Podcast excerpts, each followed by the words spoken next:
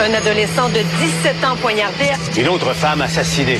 Il est visé par des allégations d'inconduite sexuelle. Les formations politiques s'arrachent le vote des familles. Comment faire fructifier votre argent sans risque?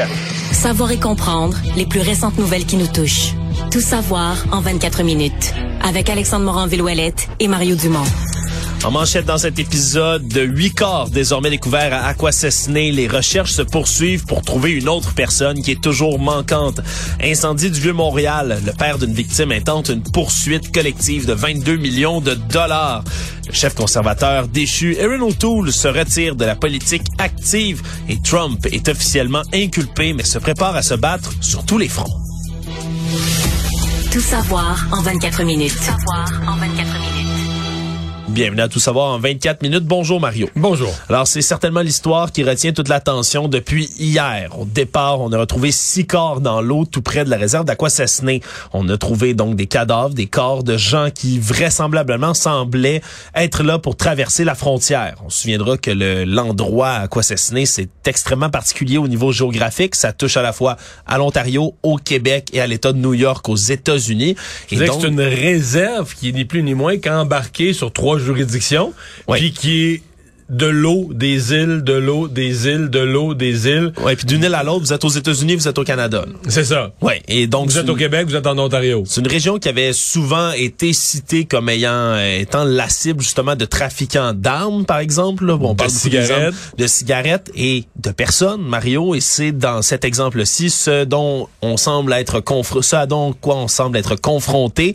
On parle euh, désormais là dans le dernier point de presse qui a eu lieu il y a quelques instants du chef de la police justement d'Aquasesné qui a commenté la chose en disant que là on a retrouvé deux nouvelles personnes mais il en manquerait toujours une autre et on comprend Mais que- la personne manquante, c'est soit le propriétaire ou le gestionnaire du bateau. Là. Ça semble être la, la- la personne manquante semble être la personne qui était responsable de l'embarcation. C'est ce qu'on comprend parce que les autres, Par les passagers, là, ouais, parce ça. que les passagers, eux, porteraient des vestes de flottaison, ce qui explique qu'on les ait retrouvés plus facilement, aurait dérivé sur plusieurs kilomètres. Là, on pense qu'il aurait plutôt tenté de traverser dans la région là qui est en Ontario, mais vers l'État de New York, et que c'est à ce moment-là que l'embarcation aurait chaviré à ce point-ci et que les corps auraient dérivé par la suite jusqu'ici au Québec, là, à Aquasesné. Et depuis ce matin, là, on a des forces en présence qui sont extrêmement affairées à trouver d'autres corps. On a évidemment la Sûreté du Québec qui est présente sur place, mais également la police d'Aquasesné, la garde côtière canadienne également qui s'est joint à eux pour venir les aider. Et là, on a eu plus de détails aussi sur la situation, le portrait global de l'endroit. Là, on parle de- depuis le début de l'année, son chef de police, le Chant du Lude, on parle de 48 incidents déjà en 2023, 80 personnes interpellées en tout et partout. et ça, ça vient un peu euh, changer la, la, la discussion de ceux qui disaient ah, mais depuis que le chemin Roxham est fermé, c'est ça qui arrive. Là. On peut oui, on peut se poser des questions en lien avec le chemin Roxham, la frontière, mais depuis le jour de l'an, depuis le début de l'année, 48 fois, on, ça c'est ceux qu'on a vus, ceux qu'on a attrapés. Il y en a probablement passé Ah oui. beaucoup plus que ça. Mais ceux qu'on a attrapés, interpellés, vus, rapportés, 48. Donc pendant que le chemin Roxham était ouvert, il y a quand même des gens qui passaient en bateau. Et dans ce cas-ci, ça, ça semble plus être du Canada vers les États-Unis. Ouais, de l'Ontario vers les États-Unis. Quand on parlait du chemin Roxham, on parlait beaucoup de gens qui traversaient des États-Unis pour se rendre jusqu'ici au Québec ou au Canada de manière plus générale. Et là, on parle vraiment du contraire, ce qui démontre qu'il y a effectivement, c'est un endroit propice pour du trafic humain. Là, on parlerait de deux familles, entre autres, là, parmi les victimes, une qui viendrait de Roumanie, l'autre qui serait d'origine indienne, qui ont malheureusement trouvé la mort dans cette On, est- on n'identifie personne pour l'instant du côté du service de police. Mais tu fais bien de le, de le mentionner, Mario. Une famille indienne, mais une famille roumaine qui, elle, les gens, en tout cas, parce qu'on sait peut-être pas tous les membres de la famille, mais avaient des passeports canadiens. Dans le cas des Roumains, il semble qu'ils avaient des passeports canadiens, ce qui soulève la question, est-ce qu'il y avait un membre de leur famille qui avait pas de passeport? Parce que si t'as ton passeport, pourquoi courir un tel risque? Pourquoi mettre sa vie en danger? T'es Ouais. légal? Euh, Selon le chef de police, là, semble-t-il que parmi les gens qu'on qu'on qu'on a là dans tout ça, il y aurait des membres peut-être de la communauté même d'Aquassassiné qui feraient partie là de de, de ces gens-là. On, a- on, on été à des détails un peu de ce côté-là, mais selon ce qu'expliquait le chef de police dans son point de presse, c'est que au sein de la communauté d'Aquassassiné, il y a des gens qui recherchent un certain appât du gain. Parle par exemple de jeunes de la communauté qui souvent là, vont avoir l'envie de faire quelques dollars faciles, vont se faire faire approcher par des communautés criminalisées qui, eux, vont leur promettre de l'argent en échange là, de leur transport par bateau. transport par bateau, connaissance du terrain, connaissance de, de la police locale, etc. Bref, un rôle de facilitateur, de passeur presque dans cet endroit-là qui est Aquasesné. Et Mais c'est on- sûr que quand tu fais quelque chose d'illégal comme ça, probablement qu'ils ont chargé à ces gens-là un prix démesuré là, en disant, garde, nous, on va vous arranger de quoi, sais, on va vous faire de quoi, que personne ne pourrait vous faire ça. Et à chaque fois, ils chargent des prix qui sont déraisonnables. Euh, Alexandre, il faut quand même prendre un instant pour imaginer ce qu'ils ont vécu. Parce que ça Oui. s'est arrivé dans la soirée de mercredi. Euh, ils vantaient à tout arracher, mais je sais, mais je pas tous les soirs, je promène mes chiens avec j'ai une conscience de la météo en soirée là. Sur la rive sud, ils vantaient à tout arracher. J'étais en train de promener mes chiens aussi à ce Ah ouais. moment-là. Là, euh, Et- on imagine, là, t'es à noirceur, euh, dans un mini bateau où il y a trop, t'es déjà trop nombreux dans le bateau, là, trop de poids, trop nombreux dans le bateau, euh, sur le fleuve, puis là, tu te mets à te faire brasser. T'imagines l'horreur qu'ils ont vécue, là. Ben oui, et quelqu'un qui est très au courant de la situation, là, c'est le capitaine des pompiers de la station 3 de Ogdensburg à Quasasney, justement Sturge Lazor, qui lui a témoigné en disant qu'il y avait des vagues là, ce soir-là de trois ou quatre pieds là, sur le fleuve alors que ça s'est déchaîné. Là, tu pars en chaloupe. Ouais, tu pars en chaloupe. Avec trop de monde à bord. Ouais, et mercredi, faut se souvenir là, c'était une magnifique température toute la journée jusqu'à ce que finalement Le soir, ça- le soir ça s'est assombri d'un seul coup, s'est mis à pleuvoir, à venter, à tout casser effectivement et le, le, le chef justement là, le capitaine des pompiers lui qui expliquait la- la- le fait selon lequel ben sauf le conducteur, tout le monde semblait avoir des gilets de sauvetage, mais aussi réitérer que c'est pas la première fois qu'il voit des navires de migrants comme ça passer. Il parle de trois ou quatre appels à l'aide par année de migrants dans la traverse Tourmal qui, qui vont jusqu'à appeler là, les pompiers pour qu'ils viennent recevoir des secours. Puis on parle vraiment d'une dérive là, de 5 kilomètres de long, alors que c'est pas euh, c'est pas très loin là, de partir. Là. Eux seraient partis de Cornwall Island en Ontario, voulaient se rendre jusqu'à Aquasesne au Québec justement. C'est 1,5 km de bateau, là. Un, un kilomètre et demi. C'est pas beaucoup, là. C'est vraiment pas une énorme traversée. Mais c'est beaucoup Et- dans une tempête, là. Quand Ben- tu contrôles plus ta... Ben, c'est beaucoup dans une tempête, mais surtout beaucoup quand on sait à quelle température se trouve l'eau en ce moment là, dans le fleuve. C'est toujours glacial. là. Oui, la glace a fondu pour la plupart, mais ça demande des températures si vous êtes plongé dans l'eau du fleuve à cette température. Si vous avez peu de chance de vous en sortir. combien, le nombre de minutes pour l'hypothermie, c'est pas beaucoup de minutes, à mon avis, là. quelques minutes, puis tu rentres en, en hypothermie. là. Ouais. Et la communauté politique a réagi aujourd'hui assez rapidement. Tout d'abord, les ministres responsables de la sécurité publique et de Québec et d'Ottawa, François Bonnardel et Marco Mendicino, qui ont réagi rapidement sur Twitter. Premier ministre Justin Trudeau, lui aussi, là, qui a invité les gens à un moment de réflexion et de compassion pour les familles qui ont péri.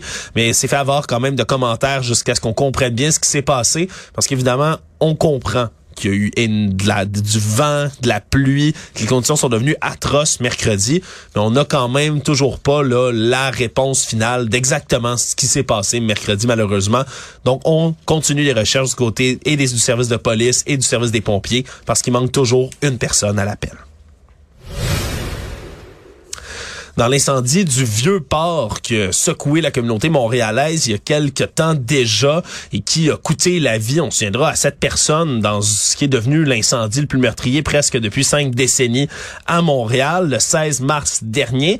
Mais là, on a le père d'une des victimes de l'incendie, Monsieur Randy Sears, qui est le père de Nathan Sears, un doctorant de 35 ans qui est décédé, lui, dans cette tragédie, malheureusement, qui vient d'intenter une action collective de plus de 22 millions de dollars, à la fois contre l'avocat qui possède l'immeuble, contre l'entrepreneur, lui, qui louait des unités dans l'immeuble en question, mais aussi... Ouais, parce que ça, on a, on a moins parlé. Il semblait Ouais. y avoir un, un individu qui louait plusieurs des appartements propriétaires. D'ailleurs, c'est ce qui fait dire que le propriétaire, il pouvait pas ignorer que qu'il y avait du Airbnb dans son bloc, parce que je pense pas que le type qui loue, mettons, 8 ou 10 ou 12 unités, il habite dans 10 appartements. là. Ouais, il y en a un qui va être ma cuisine, Ouais, un ouais, qui va tu, être te mon rends salon. compte, tu te rends compte qu'il fait quelque chose avec ça. moins d'être, c'est, fermer les yeux. Ouais. Mais donc lui aussi est poursuivi. Oui, donc je rappelle l'avocat qui possède l'immeuble, l'entrepreneur qui loue des unités, mais aussi contre Airbnb euh, elle-même, la compagnie, pour avoir permis la location illégale à l'intérieur du bâtiment.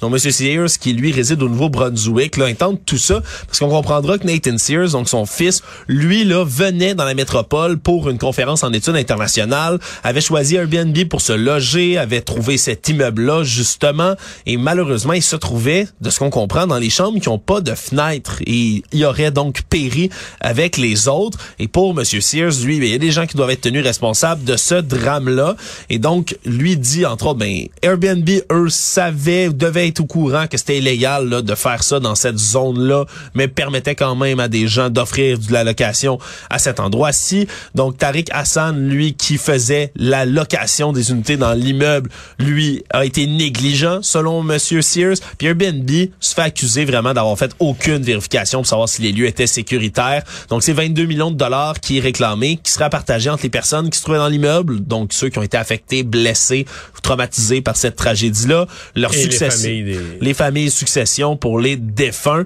Donc ça va être présenté un juge de la Cour supérieure qui va décider si l'action collective Mais- peut aller de l'avant. Mais je veux dire, on, on s'entend que cette affaire-là va se ramasser devant les, les- tribunaux. Là. Ouais, Au c'est civil. certain. Au criminel, on ne sait pas encore. C'est probable, à mon avis, que certaines accusations puissent être déposées. On ne sait pas sous quelle forme, on ne sait pas quoi.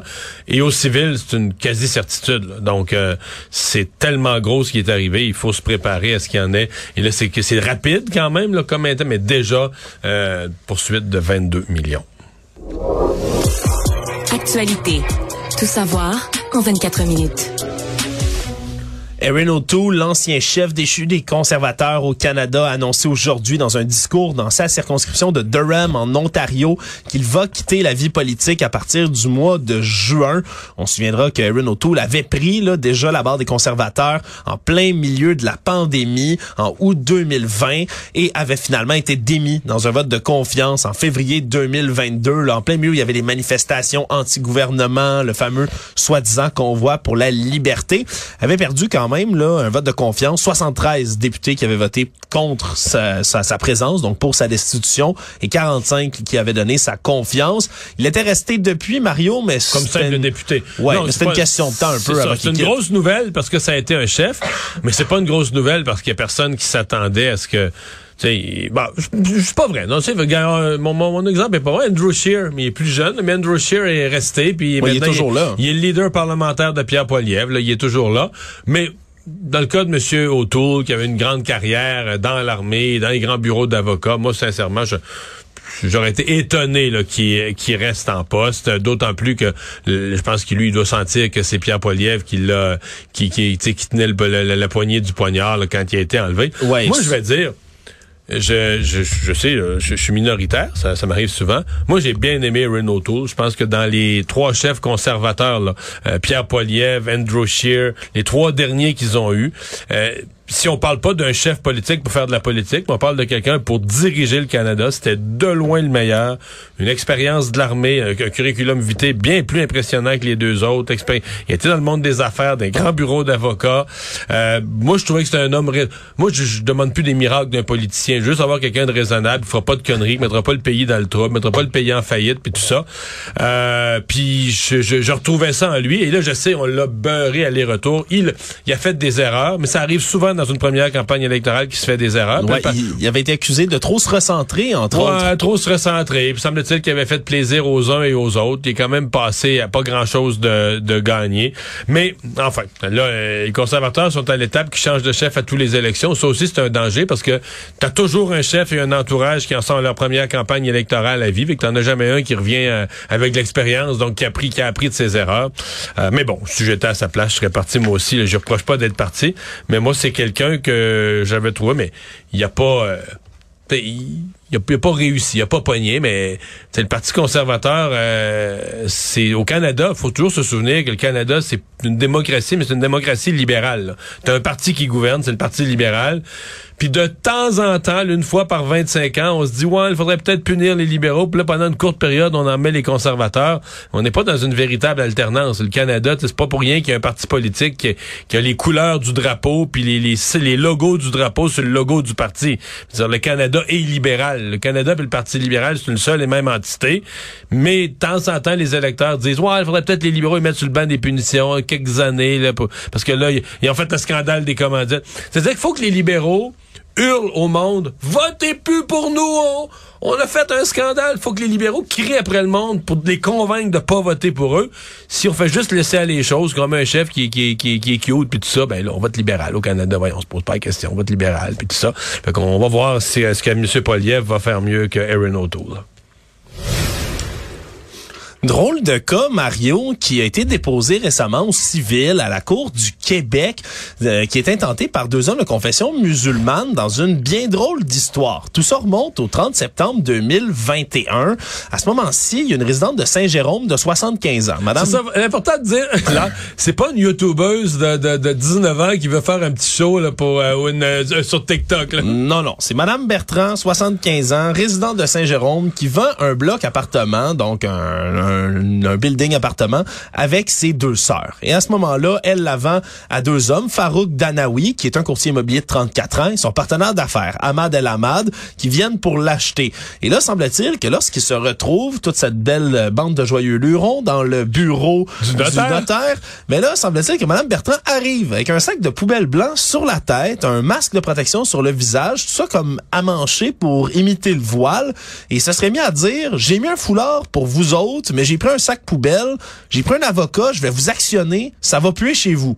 Après ce, ces propos mystérieux, eh bien, les hommes auraient été heurtés, semble-t-il. Mystérieux, pas là, un peu euh, raciste aussi sur les bords. Un peu raciste, ces bords déplacés. Les deux hommes ont procédé tout de même à la signature, mais c'est en emménageant dans le bâtiment, en entrant dans l'appartement en question, qu'ils ont réalisé qu'est-ce qu'elle voulait dire par « ça va puer chez vous ». On dit que l'endroit était très, très sale, qu'il y avait des mauvaises odeurs qui se dégageaient de, de cet endroit-là, tellement que les deux sœurs de Mme Bertrand étaient gênées au point de s'excuser, puis ont offert de faire le elle-même. Donc déjà là, ça a soulevé la suspicion. Les deux hommes ont réfléchi à tout ça, puis ont décidé... Est-ce que c'est comme sous-entendu qu'elle a fait exprès pour tout laisser le plus sale possible, C'était exactement ce qui était sous-entendu, et comme les deux hommes ont jugé que le comportement de la dame, avec son espèce de voile en poubelle, avait été clairement islamophobe et intentionnel, ont décidé donc de la poursuivre là, pour 25 000 dollars pour ce geste-là.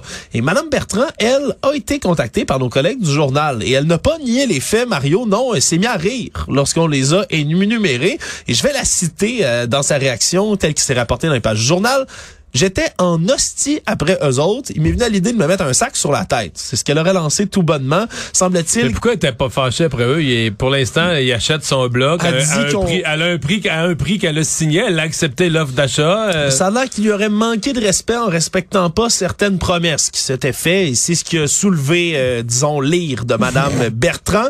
Et donc, euh, elle a dit qu'elle se prendrait pas d'avocat si elle se fait bien poursuivre. Et elle a dit, ben, c'est pour ça que je me suis mis un sac sur la tête. Pour ça, il me demande 25 000 pour qui il se prend, lui? Et je sais pas pour toi, Mario, moi j'entends la voix de Mme Bertrand dans ma tête quand je lis ça. En tout cas, très drôle de cas qui risque de, retirer pas mal l'attention devant la Cour du Québec. Est-ce que c'était un geste islamophobe à 25 000 C'est ce que la Cour Mais est-ce que le 25 000 c'est pour l'insulte, le voile, ben, le voile, sac à poubelle, tout ça? Ou est-ce que c'est parce que parce que l'appartement était laissé dans un mauvais état, mal propre, l'ouvrage de faire le, travail de faire le ménage. 15 000 dollars en dommages moraux puis 10 000 en, en, euh, dommages punitifs. C'est ce qu'on c'est ce qu'on rapporte là. Donc à voir exactement. J'imagine va falloir défendre tout ça devant la cour. En tout cas, les deux hommes eux disent qu'ils font pas ça pour l'argent, mais bien pour passer un message. Mais est-ce qu'on a le nom du notaire? Le notaire dans cette histoire-là, il oh, faudrait le retrouver hein, pour lui demander comment s'est passée toute cette belle scène. C'est toi qui fais le, le, booking de l'émission pour le lundi prochain? Je sais pas s'il est tenu au secret professionnel, par contre. Une bonne question. On veut parler au notaire, là. On veut, comprendre qu'est-ce qui s'est passé dans cette pièce-là. Dans, son bureau, ben il n'est pas obligé de nous parler là, des, des chiffres, puis des montants d'argent, puis des secrets dans le contrat. Là. Mais le vécu on veut connaître le vécu, comment ça s'est passé? Parce que, écoute, je serais porté à penser que, tu sais, y a-tu une chose de plus plate qu'aller chez le notaire, là? sais, des papiers puis des lectures des affaires. Fait que ça doit pas arriver souvent que les gens arrivent déguisés chez le notaire quand même. Économie. Aujourd'hui, la plus grande entente à ne à jamais s'être conclue dans le secteur des télécommunications de l'histoire du Canada finalement été autorisée. Ottawa donne le feu vert à l'acquisition de Shaw par Rogers, une entente évaluée à 20 milliards de dollars. Il va voir également Québecor, elle, prendre le contrôle de Freedom Mobile, une filiale de téléphonie mobile de Shaw, justement pour 2,85 milliards de dollars également. C'est le ministre de l'Innovation, François-Philippe Champagne, qui a tranché finalement aujourd'hui. Ouais, après une saga, là, ça avait passé devant des tribunaux. Le, le Ça a été de la annoncé en 2021. en Ouais, premier. parce qu'il y a eu le tribunal de la concurrence, le bureau de la concurrence, il y a eu toute une saga. Puis là, il restait la dernière étape, euh, le, le- le- la signature du ministre, le, Ouais. sceau du ministre. Et le ministre a signé, mais pas à n'importe quelle condition. Là, il y en a plusieurs, plusieurs, plusieurs de ces conditions qui sont imposées aux Donc quelques-unes pour intéresser les consommateurs. Exa- exactement. L'arrivée de Québécois dans l'Ouest canadien, donc de Vidéotron, doit amener une baisse des prix de 20 sur le marché. On impose aussi à Québécois qu'il n'y ait pas de transfert de licence là pour au moins 10 ans, qu'on installe du réseau 5G sur le territoire de Freedom Mobile dans un délai de deux ans, que le service sans fil soit étendu au Manitoba, qu'on offre 10% de données supplémentaires en bonus temporaire aux clients actuels de Freedom. Donc, c'est toutes sortes de mesures qui vont venir les aider. Puis c'est la même chose, là, Rogers, eux autres se disent prêts à payer un milliard de dollars pour une série d'autres conditions. Québécois, c'est des pénalités de 200 millions de dollars s'ils n'arrivent pas à respecter les termes de l'entente. Donc, ça va venir, euh, somme toute, bénéficier aux clients un peu partout. Permet également à Vidéotron de s'étendre un peu plus dans l'Ouest canadien, de toucher donc des nouveaux marchés. Sauf que pour Québécois, c'est l'entrée euh, spectaculaire dans le Canada anglais. Oui, absolument, qui a toujours été partagé, règle générale, le marché canadien, là, par Bell, Rogers et TELUS. Donc, ça va permettre quand même là, de venir jouer dans des cours, dans la cour des grands, là, dans l'ouest du pays.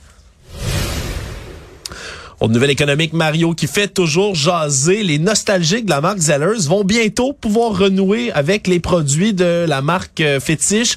Cinq boutiques qui arrivent bientôt au Québec. On parle de quatre boutiques, Sherbrooke, Montréal, Québec, Gatineau. Et là, on a une date le 4 avril prochain. Ça ouvre. Une cinquième à Rosemère, elle, le 27 avril. Et je savais pas, Mario, mais entre-temps, il y a des restaurants sur roue Zellers qui sont présents. Sur roue? les- Des restaurants sur roue, comme des les- food trucks Zellers. Je n'ai qu'une seule question. Qu'est-ce qu'ils servent? Mais non.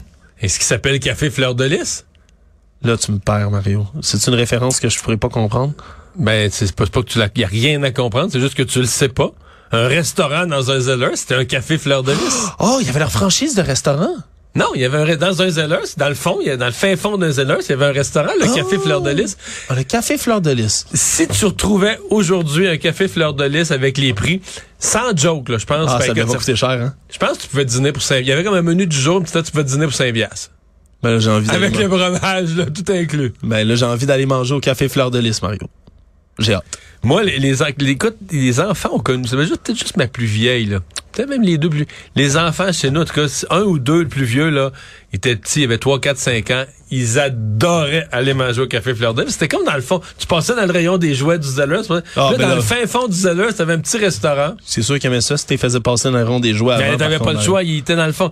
Ah, mais ça, c'est du bon C'était pas marketing. juste le Zellers à Rivière-du-Loup, c'était ça un Zellers. Il y avait un café Fleur de Lys. Bon, ben j'ai hâte de renouer avec ça, puis je suis certain que nos Mais là, il n'y a pas de nom là. annoncé au food court, là. Au food, euh, au food truck, pardon. On espère qu'ils vont, qu'ils vont nous entendre, Mario, puis qu'ils vont ramener le café Fleur de Lys. C'était bon pour le nationalisme. François Legault serait heureux. Voilà. Le monde.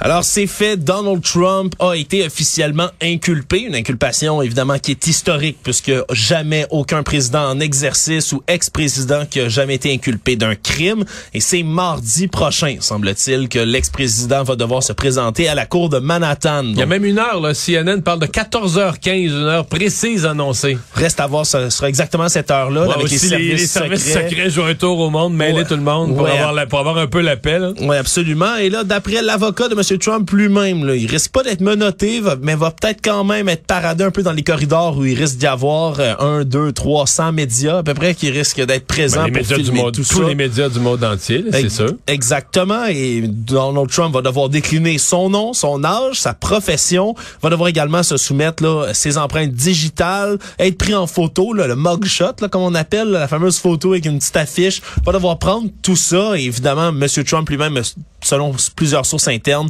avait l'impression qu'elle allait être menottée, ce qui allait donner lieu peut-être à une espèce de spectacle avait l'impression, avait- j'oserais dire, avait même le souhait exprimé comme tant qu'à jouer le martyr puis se faire une popularité avec ça. Moi, je pense qu'il voulait jouer la totale. là. Oui, absolument. Donc, on verra mardi prochain si ça va bel et bien euh, se dérouler comme ça. En tout cas, les yeux du monde entier vont être rivés, Mario, là, sur cette comparution de Donald Trump. On peut en être certain.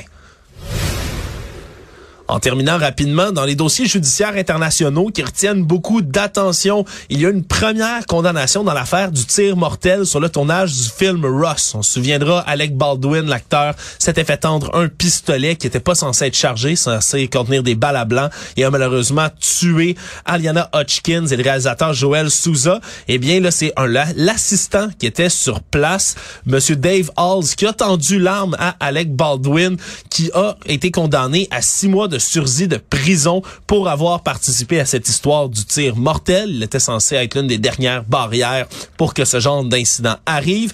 Et l'autre cas, c'est les influenceurs Andrew Tate et Tristan Tate qui étaient emprisonnés en Roumanie pour une affaire de proxénétisme, qui ont été libérés officiellement par la Cour d'appel de Bucarest, vont être placés là, en ce moment en détention provisoire à résidence. Résumer l'actualité en 24 minutes, c'est mission accomplie.